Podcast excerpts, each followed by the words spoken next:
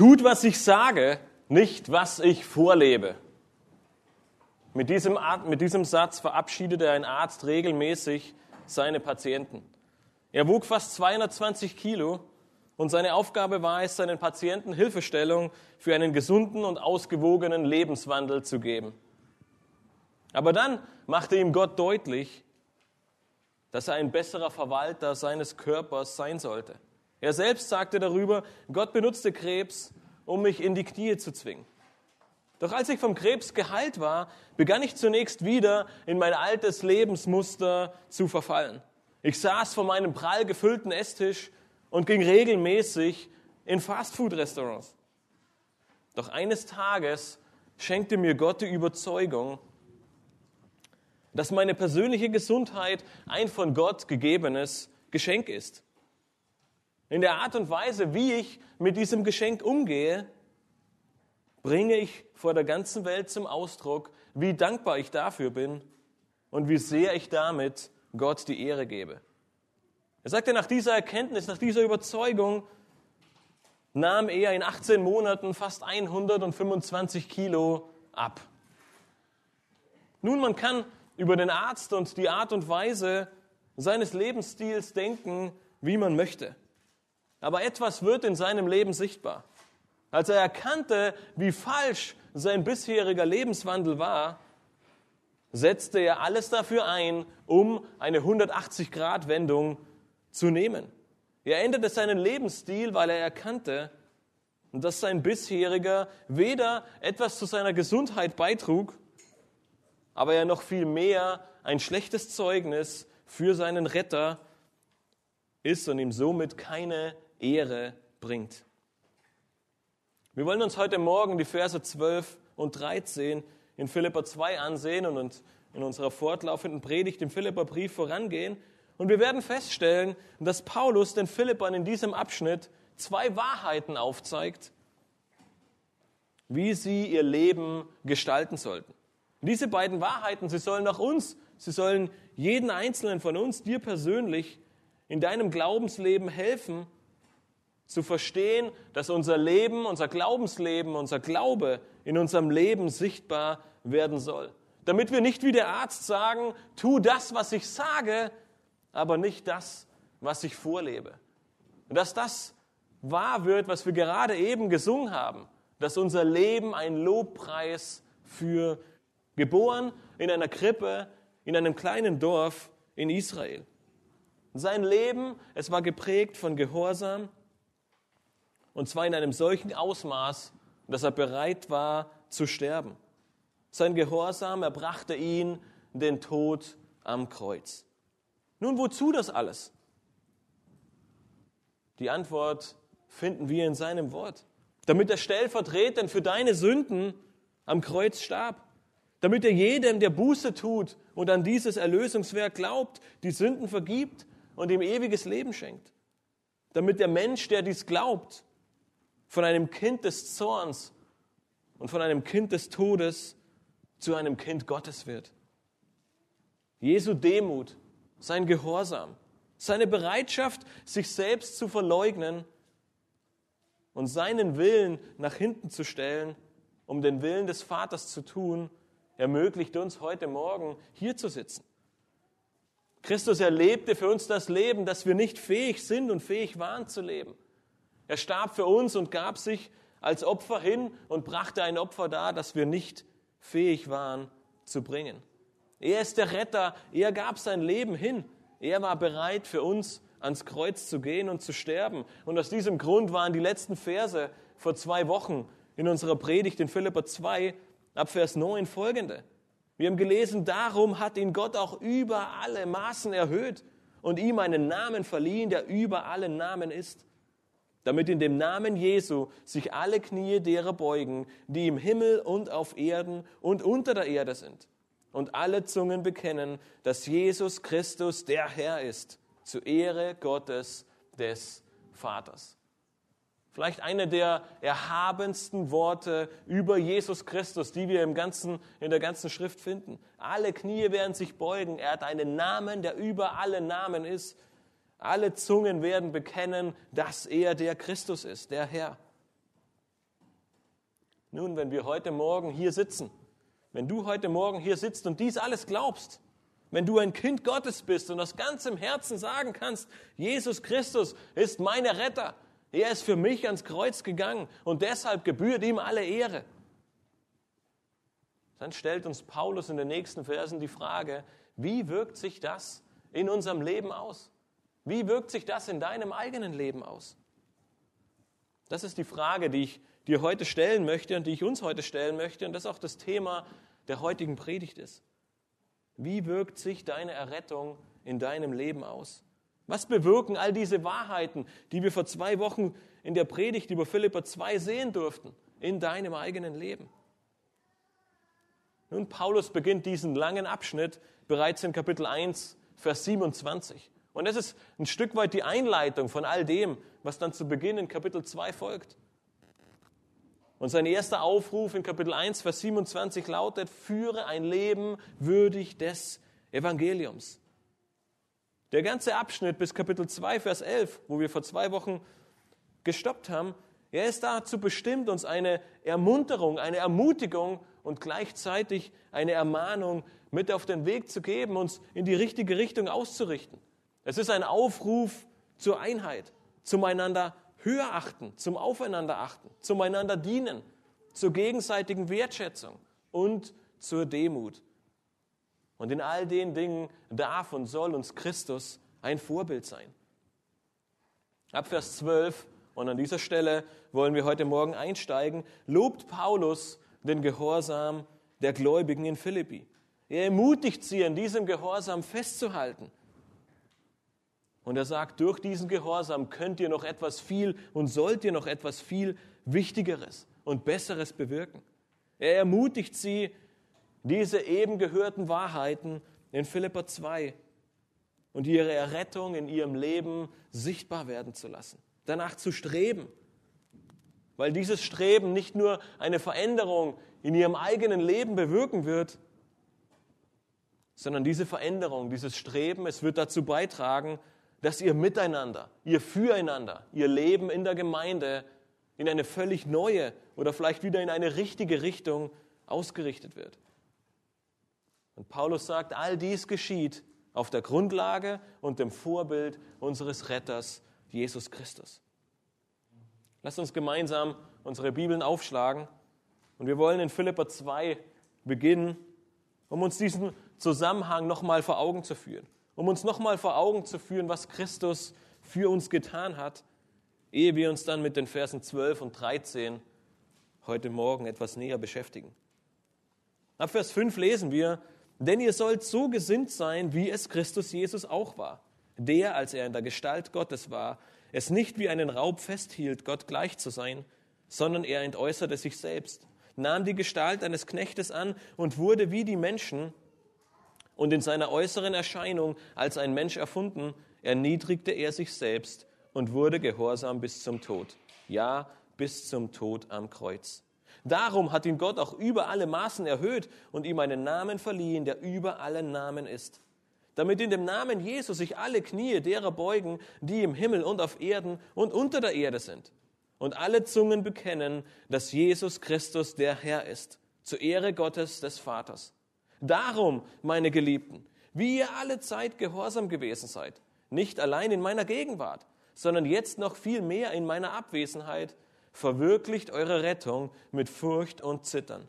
Denn Gott ist es, der in euch sowohl das Wollen als auch das Vollbringen wirkt nach seinem Wohlgefallen. Nun, nachdem Paulus von der Demut Jesu, von seinem Gehorsam und von seiner Erhöhung gesprochen hat und damit ein festes Fundament gelegt hat, auf dem unser ganzer Glaube fußt, geht er ab Vers 12 wieder zur Praxis über. Und es stellt sich die Frage nach diesem Abschnitt bis Vers 11, was nun? Was passiert? Was, was hat das für Auswirkungen? Und wie bereits erwähnt, gibt Paulus ihnen in diesen ersten Versen zwei wichtige Wahrheiten mit auf den Weg, die diese Frage beantworten sollen. In den Versen 12 und 13 wird deutlich, dass dieses Werk von Christus in deinem Leben nicht ohne Folgen bleiben kann. Die Vergebung deiner Sünden, das neue Herz, das er dir geschenkt hat, die damit verbundene neue Schöpfung, sie wird zu einer Veränderung in deinem Leben führen. Diese beiden Wahrheiten, die wir uns heute Morgen gemeinsam ansehen wollen, sie sollen, wie auch bei den Philippern, unseren und deinen momentanen Lebenswandel auf den Prüfstand stellen und ihn wo nötig in die richtige Richtung, in eine Gott wohlgefällige Richtung ausrichten. Damit wir als ganze Gemeinde und jeder einzelne von euch dahin gelangen, womit dieser ganze Abschnitt begann, nämlich zu einem Leben würdig des Evangeliums. Die erste wichtige Wahrheit und die erste Wahrheit, die Paulus auf die Frage, wie wirkt sich deine Errettung in deinem Leben aus, gibt, lautet, du gibst alles, damit deine Rettung sichtbar wird. Die erste Wahrheit ist, du gibst alles, damit deine Rettung sichtbar wird. Paulus, er beginnt diesen praktischen Teil seines Briefes mit einem weiteren Zeichen seiner Liebe und Zuneigung zur Gemeinde in, in Philippi. Er beginnt mit den Worten, darum meine Geliebten. Paulus erdrückt seine Liebe für die Geschwister aus, die im ganzen Brief immer wieder deutlich zum Vorschein kommt. Paulus und die Philipper, sie verbindet eine enge Gemeinschaft, eine Herzlichkeit, eine Liebe. Aber diese Liebe, sie ist auf der anderen Seite auch nicht blind. Sie lässt den anderen nicht einfach in die falsche Richtung laufen. Es ist keine Liebe, die nichts sagt und den anderen einfach ins Unglück schiebt. Ganz im Gegenteil, gerade weil Paulus sie so sehr liebt, weil sie so eine enge Beziehung zu und miteinander haben, spricht er einige Dinge an, die so nicht sein sollen. Deshalb wird er in Philippa 4 in Bezug auf die beiden Frauen, Euodia und Syntyche, sehr deutlich, weil er die Geschwister liebt, weil er sich um sie sorgt und weil er die Ehre Christi stets im Blick hat. Und so beginnt auch dieser Vers 12 mit einem Darum. Er verdeutlicht den Lesern, den Zuhörern, den Geschwistern in Philippi, dass alles bisher Gesagte, dass alles, was sie bisher gehört haben, nicht einfach an ihnen vorbeigehen kann. Er sagt, alles, was Christus getan hat, alles, was ihm widerfahren ist, sein Gehorsam, sein Tod, aber auch seine Erhöhung, sie können uns in unserem Glaubensleben nicht ein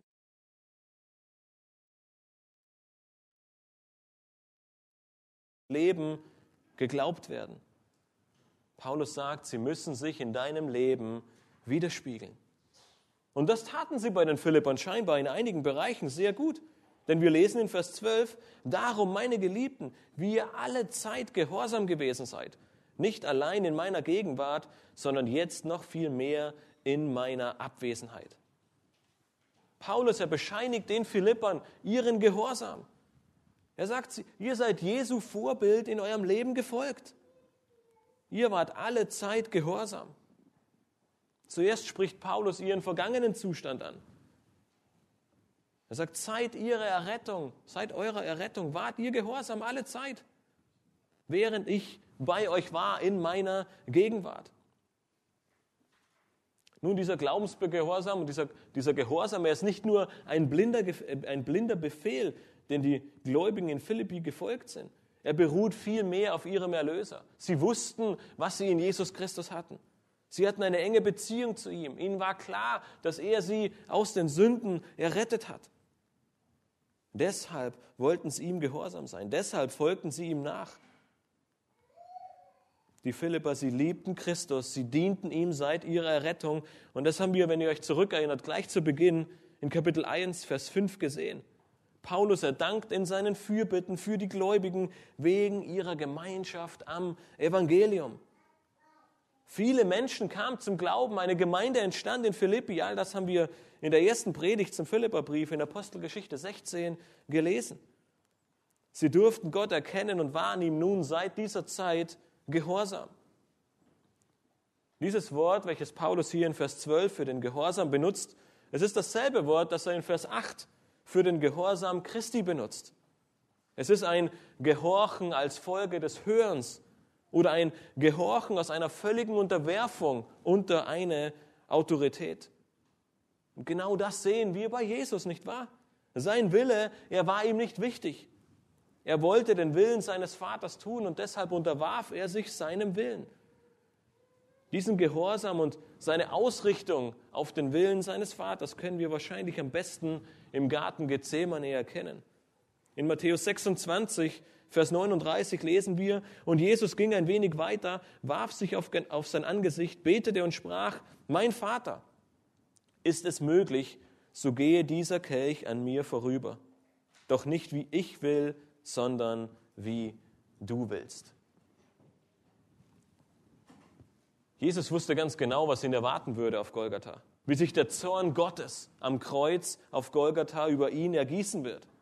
Und wenn es irgendwie möglich gewesen wäre, hätte er gerne einen anderen Weg gewählt.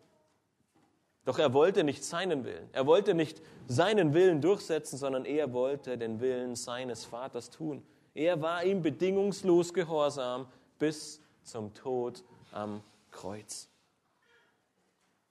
Den Gehorsam der Philippa lobt nun Paulus in diesen ersten Versen, in Vers 12. Er, zeichnet, er zeichnete sich bereits in der Vergangenheit ab, während seiner Anwesenheit, aber er sagt jetzt noch viel mehr in meiner Abwesenheit. Nun, worin bestand dieser Gehorsam, den die Philippa an den Tag legten? Wir haben bereits in Vers 5 gesehen, dass es ein Gehorsam gegenüber Gottes Wort war. Es war die Gemeinschaft am Evangelium, die enge Partnerschaft mit Paulus, die Bereitschaft, Paulus mit Gütern und Finanzen zu unterstützen und ihn höher zu achten als sich selbst. Die Verkündigung des Evangeliums. Ihr Gehorsam drückte sich darin aus, dass sie Gottes Wort folgen wollten und dass sie sich nach ihm ausstreckten. Paulus erstellt in diesem Nebensatz in Vers 12 den Gehorsam der Philipper heraus und ermutigt sie daran festzuhalten. So wie so sehr sie in der Vergangenheit gehorsam waren, sagt er noch viel mehr jetzt und in der Zukunft. Man könnte auch noch viel mehr oder dauerhaft oder die ganze Zeit sagen. Er sagt, so wie Christus gehorsam war, so sehr sollt ihr als Gläubige in Philippi gehorsam sein, ihm folgen und ihm dienen. Zu diesem und zu noch einem größeren Gehorsam ermutigt sie Paulus nun, für jetzt und für die Zukunft.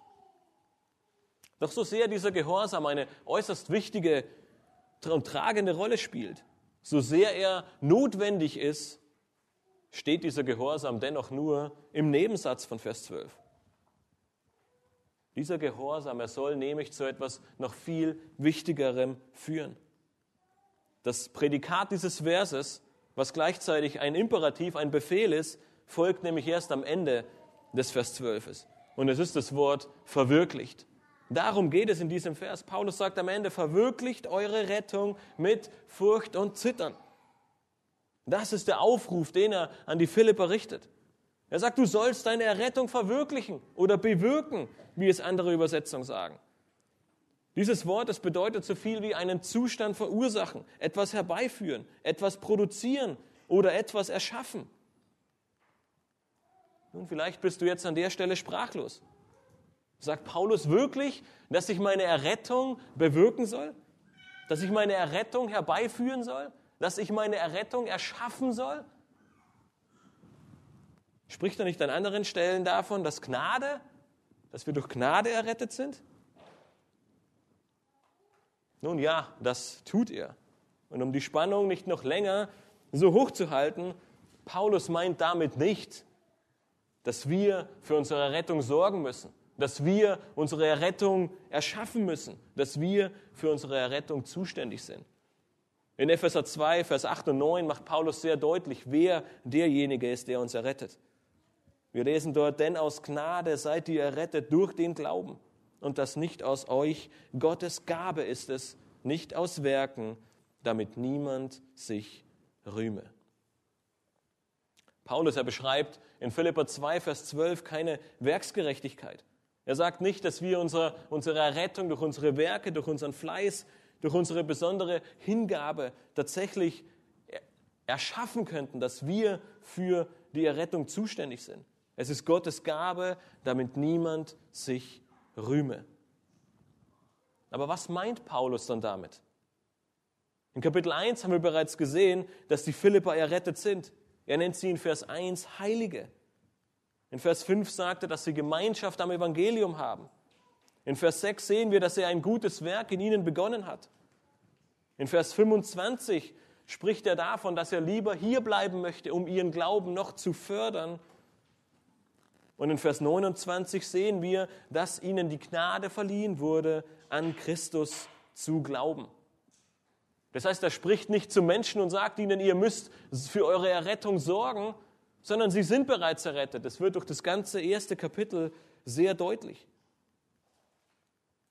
Aber all diese Tatsachen, ihre bereits vorhandene Errettung und das ganze Vorbild Christi, all das, was wir in Kapitel 2 gelesen haben, sie sollen dazu führen, dass dieser Glaube in ihrem Leben sichtbar wird.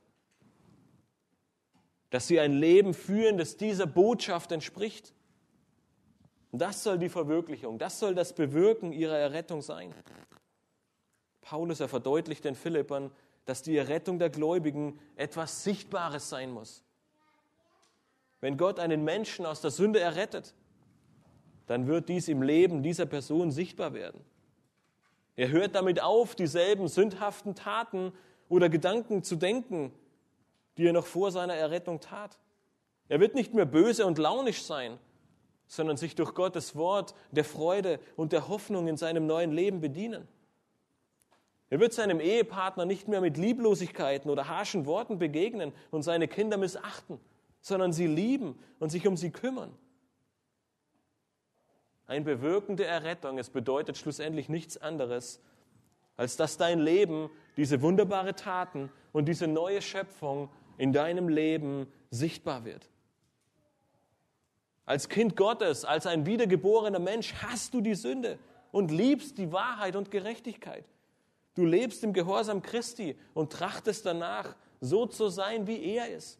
In Demut, in Gehorsam, in Liebe zu wandeln, um ihm stets ähnlicher zu werden.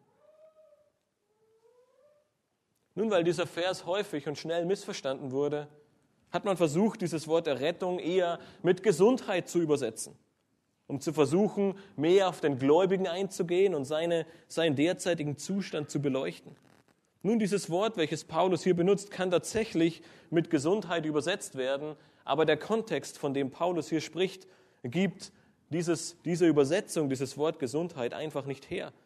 Paulus, er benutzt dieses Wort fast ausschließlich in all seinen Briefen immer wieder für die tatsächliche ewige Errettung eines Menschen. Und genau darauf will Paulus auch hinaus. Er sagt, diese Errettung, die euch zuteil wurde, diese Errettung, von der wir die ganze Zeit im ersten Kapitel gesprochen haben, diese Errettung, sie soll und sie muss in eurem Leben sichtbar werden. Wir erschaffen sie nicht, wir erwirken sie auch nicht. Es ist allein Gottes Gnade, nicht unser Werk. Aber gerade weil es Gottes Gnade ist, weil es ein Geschenk an uns ist, tun wir alles dafür, damit sie in unserem Leben sichtbar wird. Wir streben danach, dass dieses Geschenk der Errettung durch einen heiligen Wandel bewirkt wird. Paulus, er spricht auch in der Mehrzahl davon. Er spricht von eurer Rettung. Nun, manche hat das dazu bewogen zu sagen, oh, dann ist es eine Sache der Gemeinde. Die ganze Gemeinde sorgt dafür, für jeden Einzelnen. Nun, primär nein. Paulus, er benutzt sehr häufig die Mehrzahl, wenn er von der Errettung spricht, und dennoch meint er in den meisten Fällen immer den Einzelnen. Zuerst ist jeder für sich selbst verantwortlich. Jeder Gläubige ist aufgefordert, seine persönliche Rettung zu verwirklichen, indem er gehorsam ist und sein Leben nach und für Christus ausrichtet, ihn zum Vorbild hat und ihm ähnlicher werden möchte. Und diese persönliche Verwirklichung, dieser persönliche Schritt, dieser persönliche Wunsch, an seinem Glauben zu arbeiten, seinen Glauben sichtbar werden zu lassen, er wird in weiterer Folge Auswirkungen auf alle haben. Er wird Auswirkungen auf die ganze Gemeinde haben. Und das ist auch das Ziel, das Paulus in dem ganzen Brief verfolgt. Denn gerade darin sollten die Philipper wachsen. Sie waren Gott in seinem Wort in vielen Dingen gehorsam. Sie liebten das Evangelium, sie dienten Paulus, sie schickten ihm sogar einen ihrer, besten, einen ihrer besten Männer, Epaphroditus. Aber ihre Einheit war in Gefahr. Es gab Streitigkeiten in der Gemeinde Besonders in Kapitel 4 sehen wir das. Und das Zeugnis des Evangeliums, es stand auf dem Spiel. Deshalb ruft Paulus sie in aller Liebe auf, aber auch in allem Ernst, ihre Errettung zu verwirklichen. Er macht deutlich, dass diese ewige Wahrheit der Errettung im Leben jedes Gläubigen und somit der ganzen Gemeinde als Ganzes sichtbar werden muss. Er sagt, seid auch in diesem Bereich gehorsam. In so vielen anderen Bereichen wart ihr gehorsam. Und diesen Gehorsam bringt nun dazu, eure Errettung zu bewirken. Und zwar mit Furcht und Zittern. Nun, diese beiden Worte, Furcht und Zittern, finden wir einige Male Seite an Seite im Alten und auch im Neuen Testament. Am häufigsten werden sie in Bezug auf Gott und seine ähm, Herrlichkeit und die damit verbundene Gottesfurcht äh, be benutzt. Besonders im zweiten Buch Mose oder in den fünf Büchern Mose finden wir sehr häufig dieses Furcht und Zittern, um das Volk Israel immer wieder vor Augen zu führen, mit wem sie es zu tun haben. Dass es ein heiliger, ein allmächtiger Gott ist und wir sollen vor ihm mit Fur und wir sollen ihm mit Furcht und Zittern begegnen. Paulus benutzt diesen Aspekt und diese Aussage von Furcht und Zittern aber auch einige Male, um die Beziehung zu einer Person, die mehr Autorität hat, darzustellen. Er benutzt sie zum Beispiel in Epheser 6, Vers 5 in Bezug auf die Sklaven, auf ihren Herrn. Die Sklaven, sie sollen ihren Herrn mit Furcht und Zittern begegnen, weil er eine Autorität für sie in ihrem Leben ist. Paulus, er führt uns in den meisten seiner Briefe vor Augen, dass Gott zwar ein Gott der Liebe ist, dass Gott ein Gott der Barmherzigkeit ist, dass Gott ein Gott der Gnade ist. Aber er ist auch ein Gott, mit dem man rechnen muss. Er ist ein Gott, der ein Richter ist. Er ist ein Gott, der die Gottlosen verurteilen wird. Er ist, die, er ist ein Gott und er ist der Gott, dem die alleinige Anerkennung, die alleinige Ehre, die alleinige Herrlichkeit gebührt. Und er ist der einzige Gott, dem diese Ehre und Herrlichkeit, der sie auch verdient. Wir haben es mit diesem wahrhaftigen, mit diesem einmaligen, mit diesem heiligen Gott zu tun. Und er ist dieser Gott, der uns errettet hat. Und deswegen sagt Paulus, mit Furcht und Zittern sollen wir diese und unsere Rettung bewirken.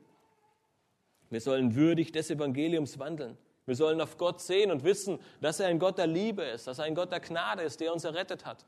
Aber dass er ein Gott voll Heiligkeit ist und dass er Sünde hasst und mit dieser gesunden biblischen Gottesfurcht sollen wir an die Verwirklichung unserer Rettung herangehen.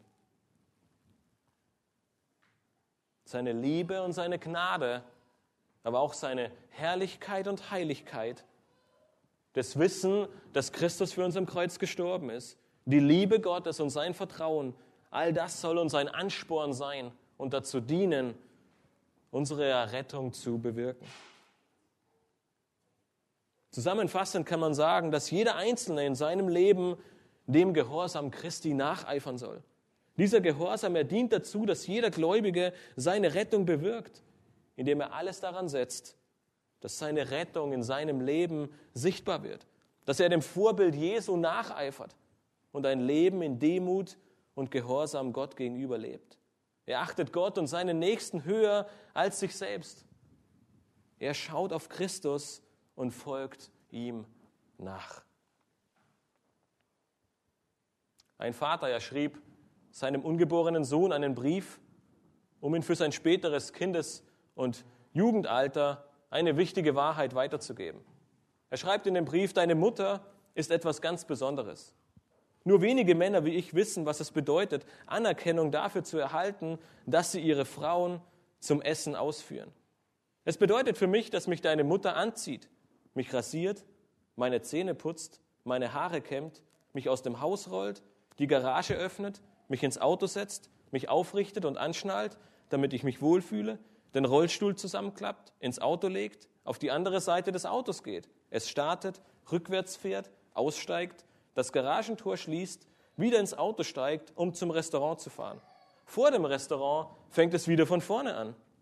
Sie steigt aus dem Auto aus, nimmt den Rollstuhl, öffnet die Tür, dreht mich herum, richtet mich auf, setzt mich in den Rollstuhl, dreht die Pedale zurecht, schließt die und verriegelt das Auto, rollt mich ins Restaurant und nimmt dann die Pedale vom Rollstuhl, damit ich mich nicht unwohl fühle.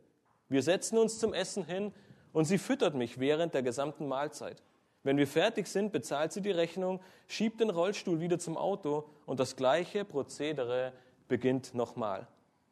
Zu Hause angekommen, sagt sie dann mit einer herzlichen Wärme und Liebe, Schatz, danke, dass du mich zum Essen ausgeführt hast. Ich weiß nie so recht, was ich darauf antworten soll. Bist du bereit, wie diese gelähmte, wie die, Frau des gelähmten Mannes, vieles auf dich zu nehmen, dich in vielen Dingen hinten anzustellen und trotzdem dankbar zu sein? Oder liebst du es, den leichten Weg zu gehen? Bist du eher einer von denen, die sich lieber ein wenig unterhalten lassen und bei Herausforderungen gerne die Abkürzung oder den Weg darum herum suchen? Nun, keine Sorge, wir alle sind so. Und weil Gott uns kennt und weil Paulus sowohl in seinem eigenen Leben, aber auch im Leben der Philipper dieselben Tendenzen erkennt, ruft uns Gott genau dazu auf. Wir sollen den Weg der Nachfolge gehen. Auch wenn, wir, auch wenn dieser vielleicht länger dauert, steiniger ist oder auch schwieriger sein sollte. Jesu Demut und sein Gehorsam, sie stehen nicht umsonst in den Versen davor. Jesus lebte als Mensch in dieser Welt, um uns in allem gleich zu sein, um genauso verführt zu werden wie wir, aber ohne Sünde um die gleichen Herausforderungen und Anforderungen und Anfeindungen zu durchleben. Gerade deshalb darf und soll er uns in allem ein Vorbild sein. Im Besonderen sein Gehorsam und seine Demut. Paulus, er stellt uns mit anderen Worten die Frage, bist du bereit, wie Christus, auf ein dir zustehendes Recht zu verzichten? Nun, wir kennen die genauen Gründe nicht, warum es Streit, warum es Uneinheit bei den Philippern gab. Aber wenn wir den Brief als Ganzes betrachten und vor allem den Abschnitt in Philippa 2, dann könnte es sehr gut sein, dass Stolz und Hochmut dazu beigetragen hat, dass es Streitigkeiten in der Gemeinde gab. Die Geschwister waren nicht bereit, sich unterzuordnen, zu demütigen, den anderen höher zu achten als sich selbst. Und deswegen macht, Jesus, äh, macht Paulus deutlich, dass Jesus uns genau das Gegenteil aufzeigt. Philippa 2 dient dazu, um uns vor Augen zu führen, dass Jesus nicht stolz war dass Jesus sich nicht überhoben hat, dass er gehorsam war, obwohl dies bedeutete, dass, es ans, dass der Weg für ihn ans Kreuz führte. Er hatte jegliches Anrecht auf den Thron, nicht nur in Israel, sondern auf der ganzen Welt. Er hätte als Herrscher und König in diese Welt kommen können. Aber er war demütig und wusch kurz vor seinem Tod seinen Jüngern die Füße. Wie sehr denken wir oft in unserem Leben, dass uns etwas zusteht? Die Anerkennung im Beruf oder auch in der Gemeinde, die Ruhe zu Hause auf der Couch, wenn wir abends nach Hause kommen, während sich unser Ehepartner abrackert und den Haushalt zu schmeißen versucht und zu kochen. Eine Entschuldigung von jemand anderem, weil uns etwas Schlechtes widerfahren ist. Genügend Zeit, dass man mir zuhört, wo ich doch so viele wichtige Dinge zu sagen habe. Die Beachtung, die ich verdient habe, um im Mittelpunkt zu stehen dass mir gedient wird, ehe ich bereit bin, dem anderen zu dienen? Nun, die eine oder andere Situation mag vielleicht sicherlich gerechtfertigt sein. Vielleicht stehen uns manchmal gewisse Dinge zu und doch ist es viel häufiger der Fall, dass wir falsche Erwartungen haben, dass wir Begierden in unserem Herzen haben, dass wir Dinge haben möchten, auf die wir genauso gut verzichten könnten, wenn wir demütig wären. Die große Frage, die sich stellt, ist, sind wir in diesen Momenten bereit, dem Wort Gottes gehorsam zu sein? Sind wir bereit, in diesen Situationen unsere Rettung zu bewirken und so zu sein, wie Christus es ist? Eine Liebe, eine Demut und eine Sanftmut an den Tag zu legen, damit unser Glaube in unserem Leben sichtbar wird? Genau dazu ruft uns dieser Vers auf. Bewirke deine Rettung. Lebe deinen Glauben sei gehorsam, voll Gnade und Demut und Liebe. Achte den anderen höher als dich selbst und strebe nach Gemeinschaft, nach Einheit, nach herzlichem Erbarmen. Wie wir das alles in unserem Leben umsetzen, sagt uns Paulus bereits in Vers 5 in Kapitel 2. Er sagt, denn ihr sollt so gesinnt sein, wie es Christus Jesus auch war. Das sollte unser tägliches Gebet, unsere tägliche Ausrichtung, unser täglicher Wunsch, unser tägliches Streben sein. So zu sein, wie Christus ist. Nicht weniger. Diesen Maßstab legt Paulus an uns an, denn ihr sollt so gesinnt sein, wie es Christus Jesus war. Nun, vielleicht denkst du an der Stelle, diese Wahrheit, sie klingt schön, sie klingt toll, es ist eine Wahrheit, die biblisch ist, aber wie um alles in der Welt soll ich diese Wahrheit schaffen? Wie soll ich sein? Wie soll ich so gesinnt sein, wie Christus es ist? Wie soll ich diese Demut, diesen Gehorsam, diese Liebe an den Tag legen? Ich kann nicht leben, wie Christus gelebt hat. Und du hast völlig recht. Es ist menschlich unmöglich, diesen Maßstab Gottes zu erfüllen. Selbst als Gläubiger ist es unmöglich, diesen Maßstab, den Paulus hier an die Gläubigen anlegt, zu erreichen. Und deshalb schiebt Paulus die zweite wichtige Wahrheit, die wir in diesem Abschnitt sehen, hinterher. Diese zweite Wahrheit, sie ist gleichzeitig die Begründung für die erste Wahrheit. Er sagt, wie wirkt sich deine Errettung in deinem Leben aus? Du gibst alles, damit sie sichtbar wird. Aber die zweite Wahrheit ist, du bist dir bewusst, dass alles von Gott kommt. Du bist dir bewusst, dass Gott alles in deinem Leben bewirkt. Paulus hat in Vers 12 die Philippa und somit auch jeden einzelnen von uns stark in die Pflicht genommen. In Vers 12 wird deutlich, dass wir eine Verantwortung haben, die Gott uns auferlegt hat. Wir können uns nicht einfach zurücklehnen und unseren Glauben genießen und darauf hoffen, dass Gott in seiner Gnade und Liebe alles für uns tun wird. Es gibt keine Ausreden. Paulus sagt, sei gehorsam und bewirke deine Rettung. Auf der anderen Seite müssen wir erkennen, dass wir völlig unfähig sind, unsere, Rettung zu bewirken. Und so nutzt Paulus den Vers 13, um diese Aussage und diesen Auftrag an jeden einzelnen Gläubigen zu begründen. Er sagt, denn Gott ist es, der in euch sowohl das Wollen als auch das Vollbringen wirkt nach seinem Wohlgefallen. Bereits die ersten Worte in diesem Vers 13 nehmen uns jede Hoffnungslosigkeit. Denn Gott ist es, nicht unsere Kraft, nicht unser Vermögen, nicht unser Können. Gott ist es. Und deshalb müssen wir nicht frustriert sein. Deswegen ist die Aufgabe nicht unerreichbar. Deswegen müssen wir nicht in Trauer und Kummer zerbrechen. Paulus sagt, Gott wirkt all dies in uns. Mit anderen Worten beschreibt es der Apostel Petrus in 2. Petrus 1, Vers 3, wenn er sagt, da seine göttliche Kraft uns alles geschenkt hat, was zum Leben und zum Wandel in Gottes Furcht dient, durch die Erkenntnis dessen, der uns berufen hat, durch seine Herrlichkeit und Tugend. Paulus und Petrus, sie beide sagen, es ist seine göttliche Kraft, es ist sein Wirken. Er befähigt uns, er vollbringt sowohl das Wollen als auch die Arbeit, die wir tun. Gott gibt uns alles, was wir für ein Leben in Gottes Furcht brauchen. Dieses Wort wirken, welches Paulus hier in Vers 13 benutzt, das bedeutet so viel wie arbeiten oder bei der Arbeit sein oder aktiv sein oder effektiv sein. Mit anderen Worten sagt Paulus hier, Gott ist derjenige, der arbeitet. Er ist der Aktive. Er bewirkt all dies in deinem Leben.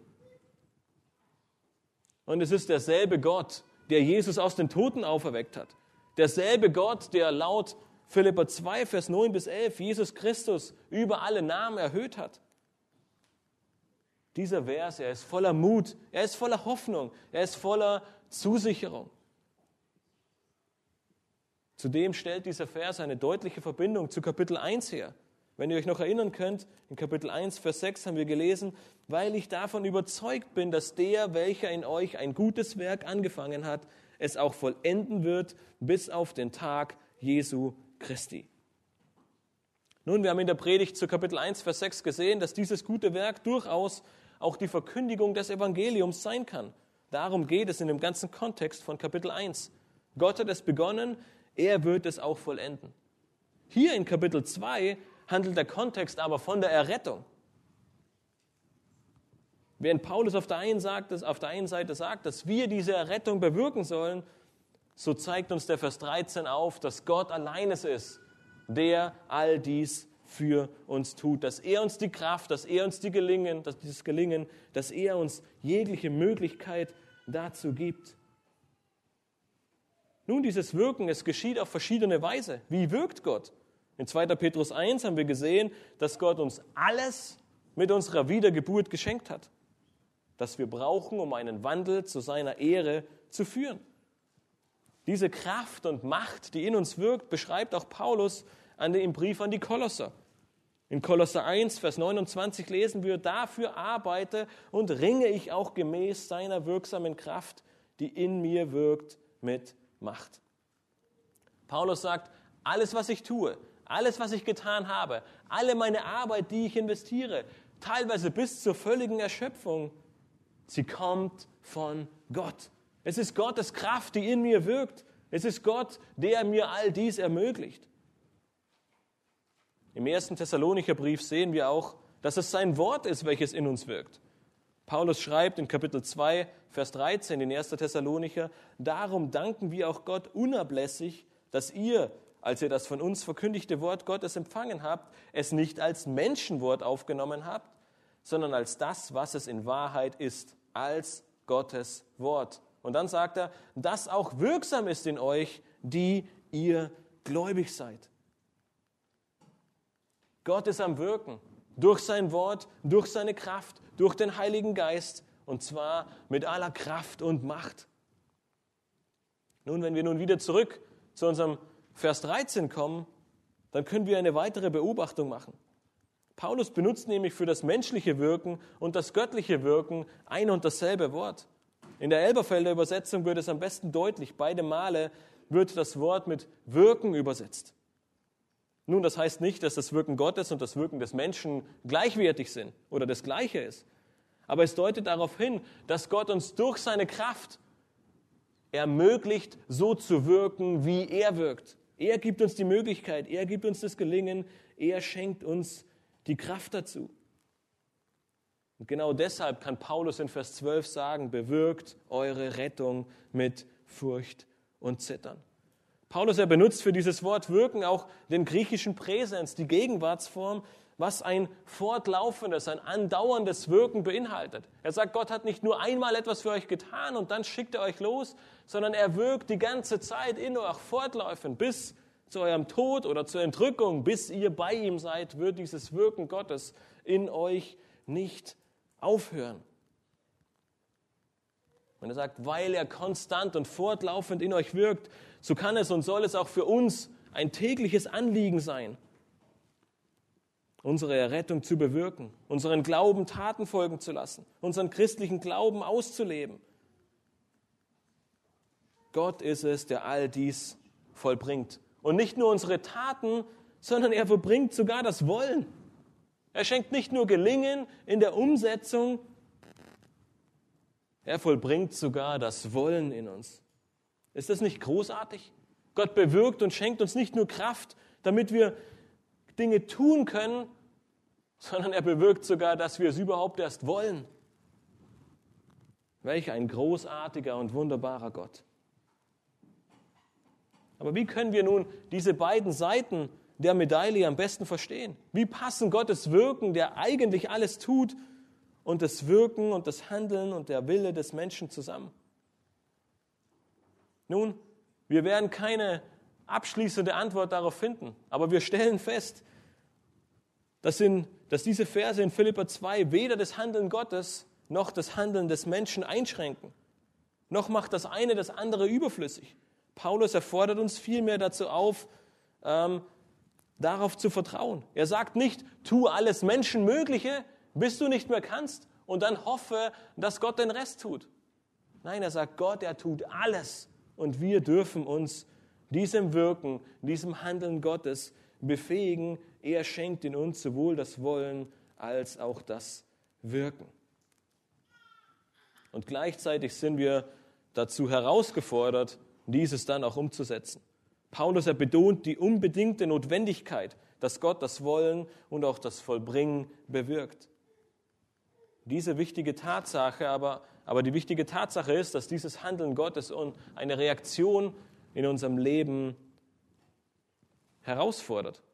Paulus er ermutigt die Philipper, das auszuleben und vor der Welt darzustellen, was sie bereits sind.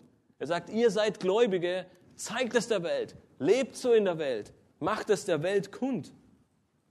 Zeig der Welt, dass du ein Kind Gottes bist. Lebe deinen Glauben, lass ihn sichtbar werden, bewirke deine Errettung, führe ein Leben würdig des Evangeliums. Vers 13 gibt uns dann die Antwort, wie dieses Leben würdig des Evangeliums möglich ist, indem Gott alles für uns tut. Er gibt nicht nur Mut und Hoffnung, dieser Vers, sondern er nimmt uns auch jegliche Verzweiflung und Hoffnungslosigkeit. Dieser Vers ist ein großartiger Motivator, in dem Paulus damit beginnt und sagt, Gott ist es. Er wirkt dies alles. Nicht du musst es vollbringen, es hängt nicht von dir ab. Der allmächtige Gott, der Himmel und Erde erschaffen hat, der Tote auferweckt, der Christus über alle Namen erhöht hat, er wirkt in dir. Jeden Tag, jetzt gerade, andauernd bis zu deinem Tod. Was brauchen wir mehr? Nichts. Deshalb kann Paulus in Vers 12 sagen, bewirke deine Rettung mit Furcht und Zittern.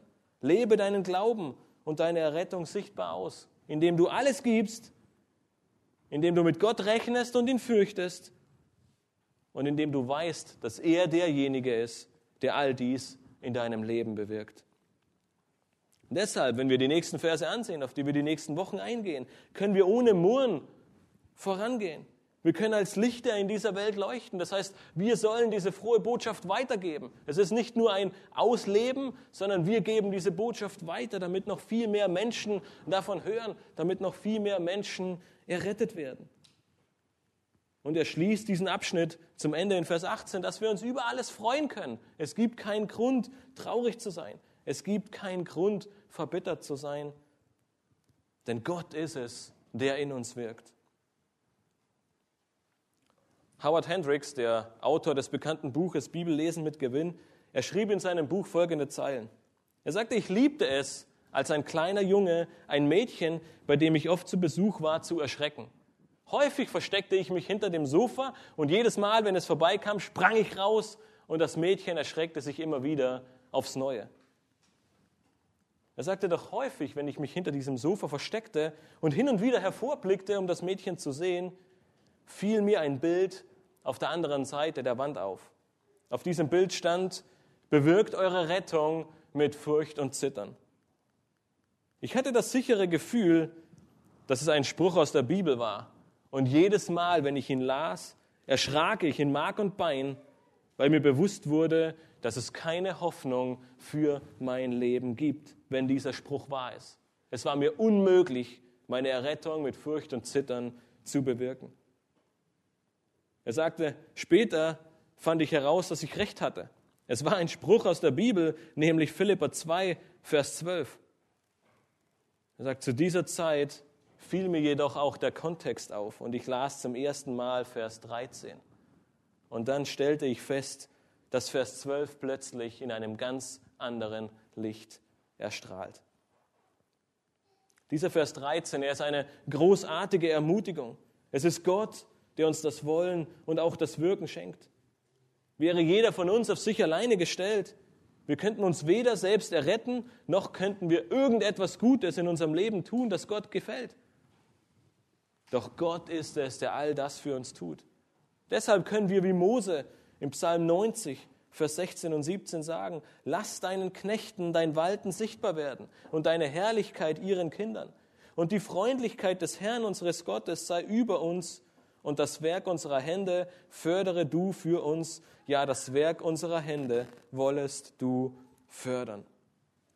Gott, er fördert das Werk unserer Hände. Er vollbringt es. Er schenkt das Wollen und das Gelingen. Aber so sehr dieser Vers eine Ermutigung ist, so sehr wir uns auf diesen Vers stützen dürfen und wissen dürfen, dass er unser Ein und alles ist, dass Gott alles für uns tut, so sehr ist dieser Vers auch eine Ermutigung für eine Ermahnung, könnte man sagen. Denn wie oft sagen wir zu uns selbst, das kann ich nicht oder das will ich nicht. Wie oft bewirkst du deine Errettung nicht, weil dir etwas anderes wichtiger ist?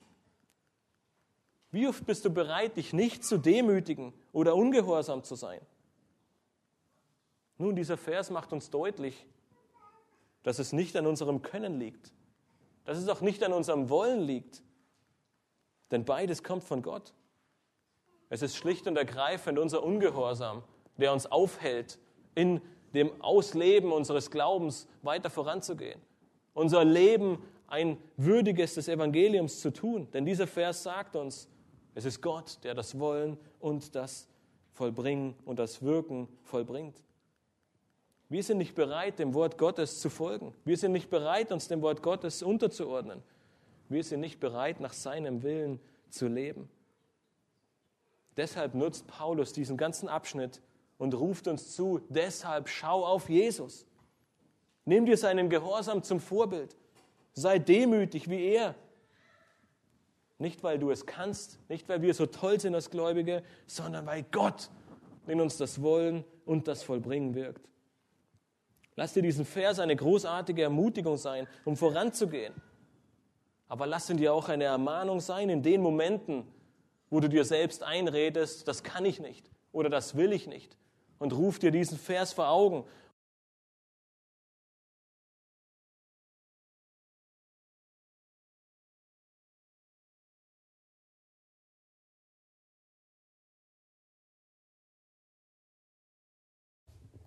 Kannst du dich noch an den Arzt erinnern? Ich hoffe, sein Slogan ist nicht auch dein Slogan. Tut, was ich sage und nicht, was ich vorlebe. Nun, wenn das vielleicht in einigen Bereichen deines Lebens bisher der Fall war, dann sei ermutigt durch diese Verse und geh voran. Nicht, weil du es kannst, nicht, weil du toll bist, sondern weil Gott derjenige ist, der es bewirkt, damit du deine Errettung sichtbar werden lassen kannst. Paulus, er beginnt diesen langen Abschnitt vom Ende in Kapitel 1 mit einem Aufruf zu einem Leben würdig des Evangeliums. Er ermahnt die Gemeinde in Philippi in den ersten Versen in Kapitel 2 zur Einheit durch Demut und verweist sie auf das Vorbild ihres Retters Jesus Christus. In den heutigen Versen 12 und 13 erfolgt dann eine erste praktische Ermutigung und Ermahnung, diese Rettung tatsächlich zu bewirken. Paulus ruft jeden Einzelnen dazu auf, in Ehrfurcht vor Gott seine Rettung zu bewirken. Und dabei darf jeder Einzelne wissen, aus Vers 13, dass Gott es ist, der in ihm wirkt. Wie wirkt sich deine Rettung in deinem Leben aus? Schau auf das, was Gott für dich getan hat und vor allem, was er noch tun wird, fortlaufend. Schau auf Jesus und folge seinem Vorbild für ein Leben würdig des Evangeliums. Dietrich Bonhoeffer, er schrieb in seinem bekannten Buch Nachfolge folgende sehr treffende Worte und damit möchte ich gerne schließen. Er sagt, sich selbst zu verleugnen bedeutet, sich nur Christi und nicht mehr seiner selbst bewusst zu sein. Nur den zu sehen, der vor uns geht und nicht mehr den Weg, der uns zu schwer ist. Noch einmal, alles, was diese Selbstverleugnung sagen kann, ist, Gott geht den Weg, ich bleibe ihm nahe. Lass uns am Ende stille werden und gemeinsam beten.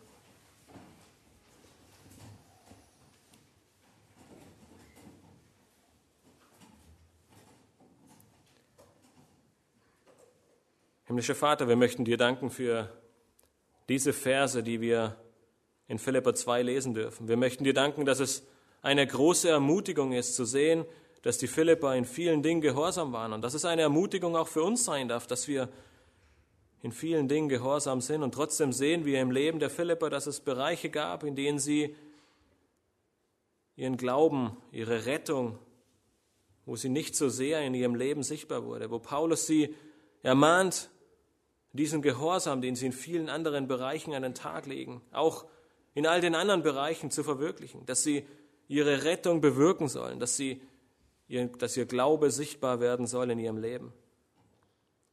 Herr, wir möchten dich bitten, dass diese Verse auch zu uns in unser eigenes Leben sprechen, dass wir danach trachten und unser Leben danach ausrichten, ein Leben zu führen, das dir die Ehre gibt, heilig zu sein, wie du heilig bist eine Gesinnung zu haben, wie du sie hast, Herr Jesus Christus, der sich demütigte, unterordnete und dem Willen seines Vaters folgte, Herr. Wir möchten dich bitten, dass wir als Einzelne und damit schlussendlich wir als ganze Gemeinde genauso leben, dass wir danach streben und diesem Wunsch folgen und wissen dürfen, dass es nicht an uns liegt, dass nicht wir die sind, die es bewirken können, dass nicht wir die sind, die die Kraft haben, dass nicht wir die sind, die den Willen und das Wollen dazu zeigen, sondern dass du es bist, der uns all dies schenkt. Es ist so eine große Ermutigung zu sehen, dass du uns viel mehr geschenkt hast als nur eine Vergebung der Sünden, dass du permanent und dauerhaft in uns wirkst, dass dein Wort in uns wirkt, dass deine Kraft und deine Macht uns befähigt, ein Leben zu führen,